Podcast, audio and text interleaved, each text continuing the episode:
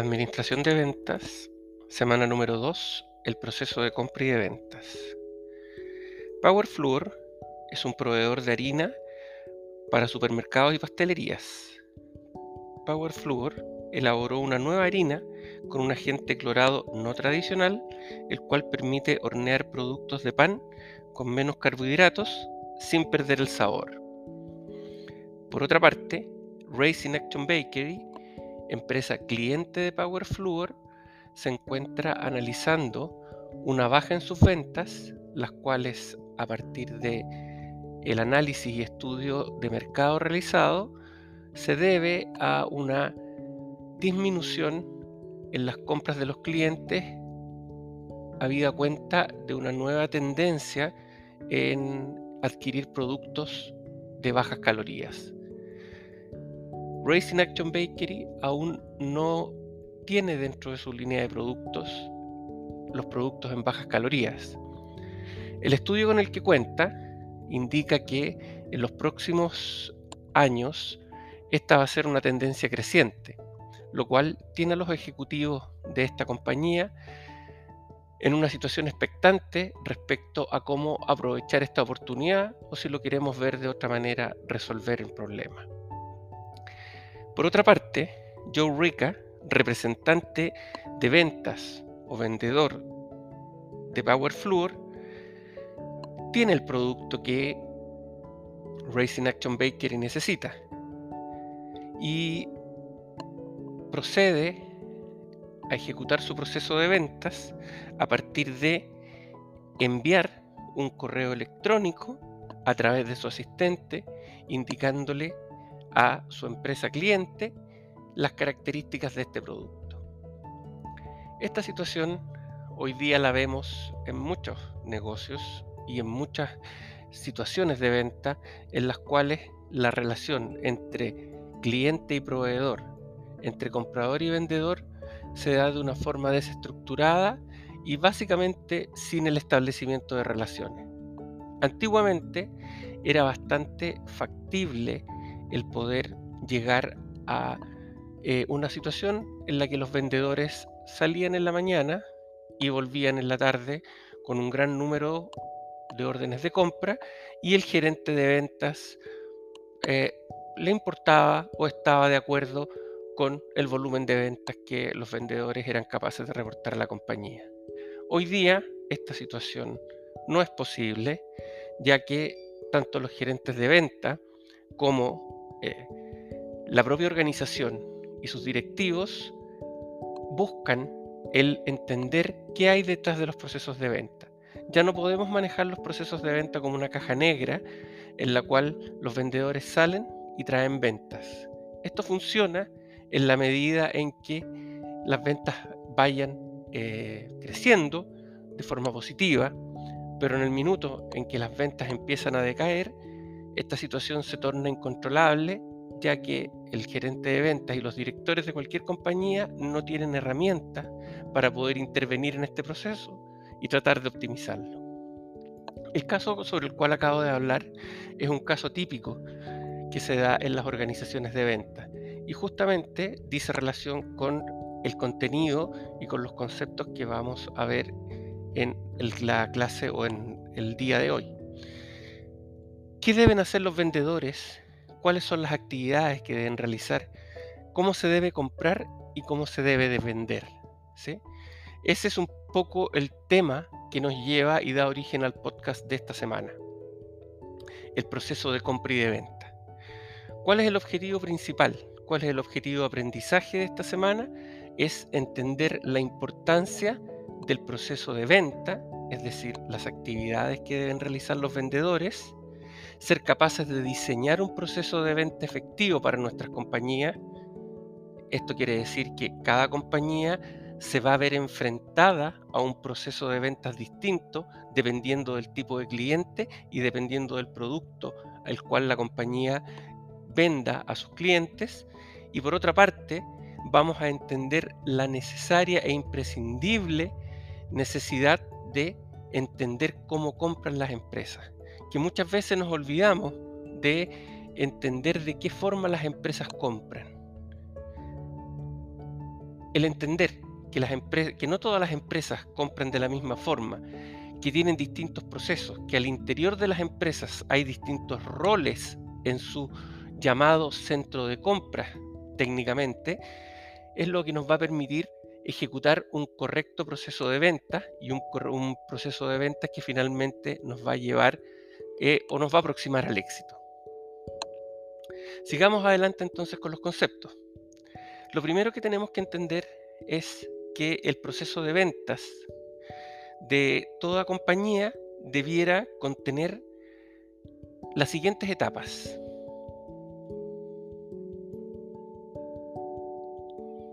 Buscar clientes, iniciar la relación, calificar al cliente en perspectiva, presentar el mensaje de ventas, cerrar la venta y dar servicio a la cuenta. Esos son los seis pasos que, todo, que toda empresa, en términos generales, debiera verificar que se encuentran definidos en su proceso de venta. Buscar clientes significa eh, una quizás de las características más importantes que hacen que vendedores exitosos se diferencien de aquellos que no lo son. Los vendedores que son capaces de identificar a los clientes son aquellos vendedores que de seguro van a tener una tasa de cierre y una tasa de éxito mucho mayor. Los vendedores o representantes de venta deben ser capaces de identificar los segmentos de clientes a los cuales tienen la mayor probabilidad de generar ventas con respecto a ellos.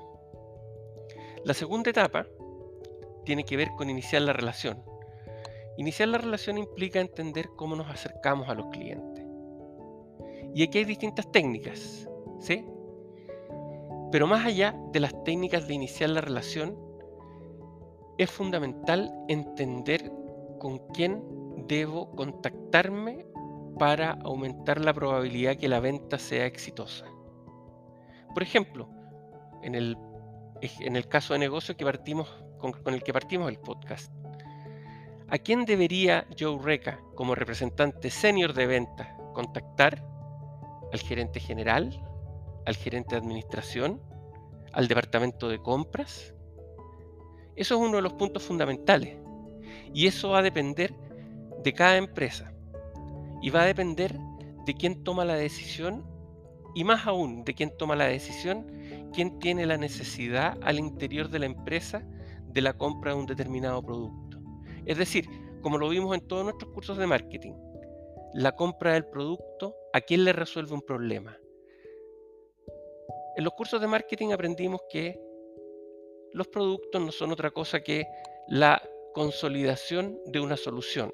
Es decir, cómo toma forma física o en forma de servicio la solución a un problema para un cliente. Para entender con quién tenemos que iniciar la relación al interior de una empresa que queremos que sea nuestro cliente, debemos entender primero a quién le resuelvo un problema con mi producto. Como vamos a ver en el análisis del caso, este punto no es trivial y efectivamente no todas las empresas lo realizan de forma correcta. Es muy común que las empresas se dirijan al departamento de adquisiciones.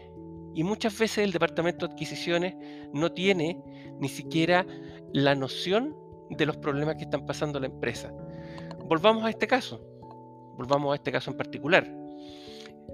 La empresa Racing Action Bakery ha visto bajar sus ventas por no contar con productos bajos en calorías. ¿El departamento de adquisiciones estará consciente de esta situación?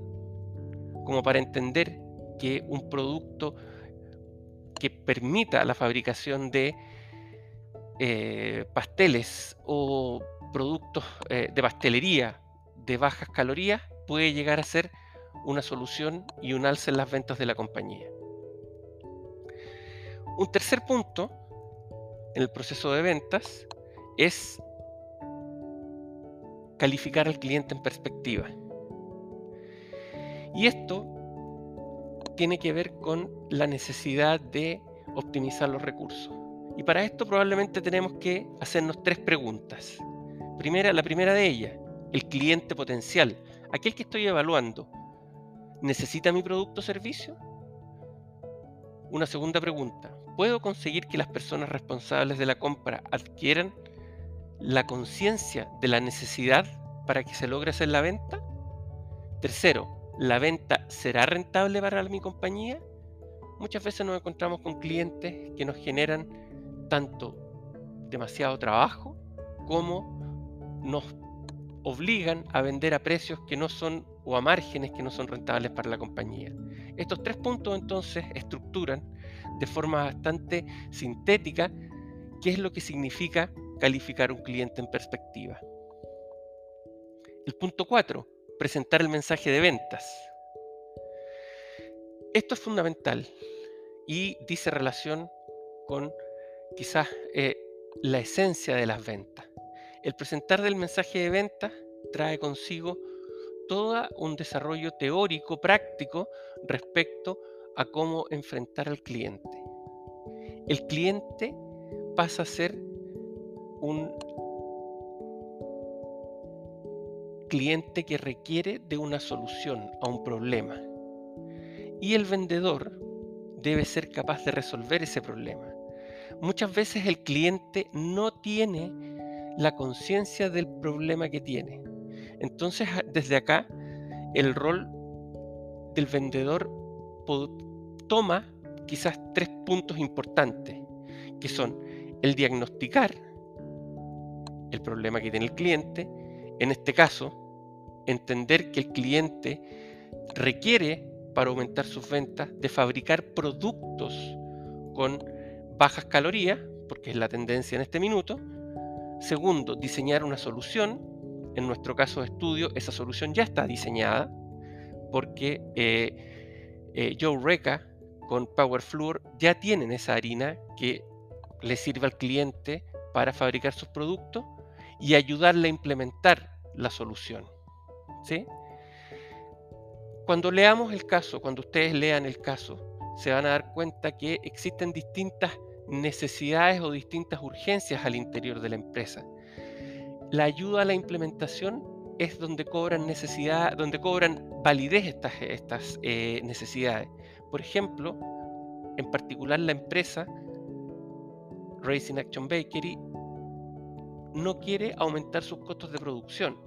Por lo tanto, esta solución, que es esta nueva harina baja en calorías, debe ser capaz de eh, utilizar las instalaciones actuales de la compañía. Es decir, no debe obligar a la compañía a comprar nueva maquinaria, a instaurar nuevos procesos.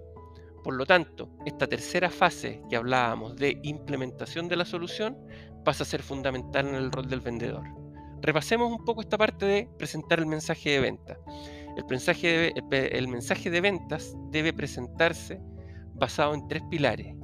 Primero, el diseño, anterior a eso el diagnóstico y luego la implementación.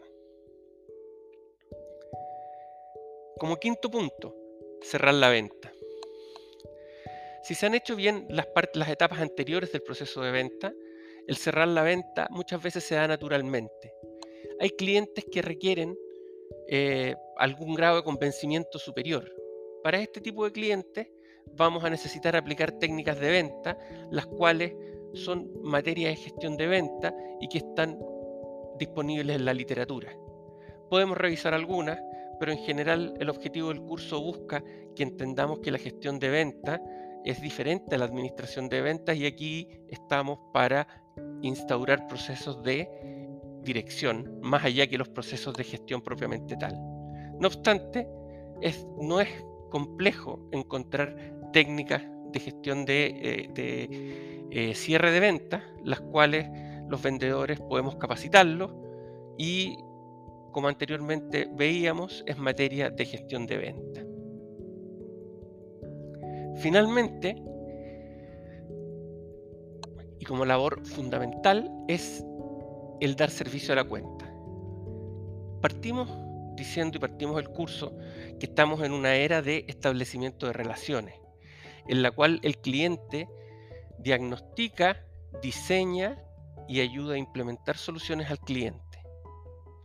Eso establece relaciones, relaciones de largo plazo, mutuamente redituables, es decir, que sean convenientes tanto para el proveedor como para el cliente, para el vendedor como para el comprador. En este escenario es que el dar servicio a la cuenta cobra un papel fundamental.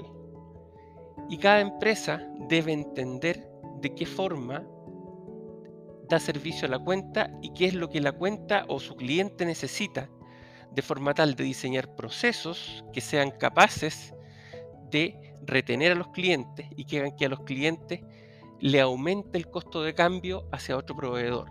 El dar servicio a la cuenta nos asegura que el cliente, en la medida en que se siente satisfecho, no va a mirar o no va a probar con, otros proveedores que no seamos nosotros, porque ya hay un camino aprendido, hay un camino desarrollado respecto a este proceso de venta.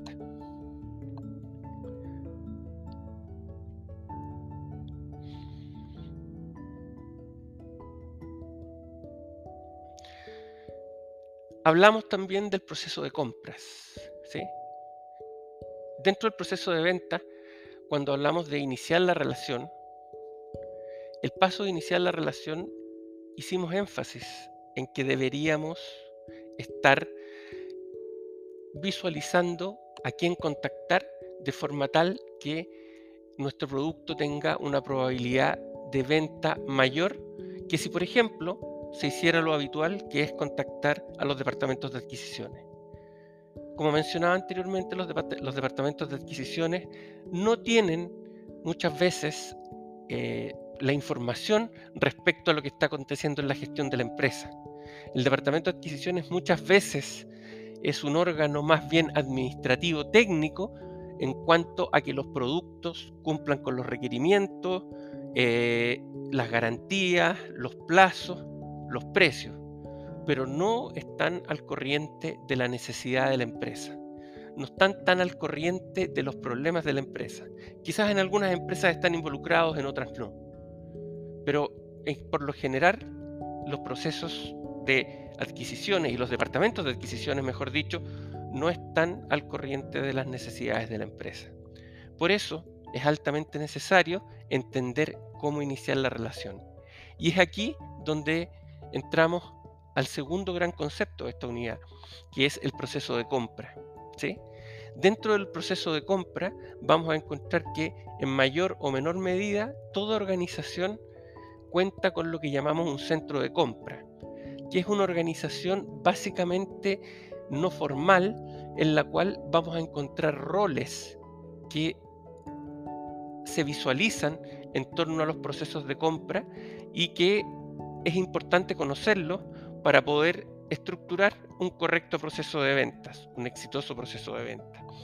Y aquí nos vamos a encontrar con varios roles que paso a detallar.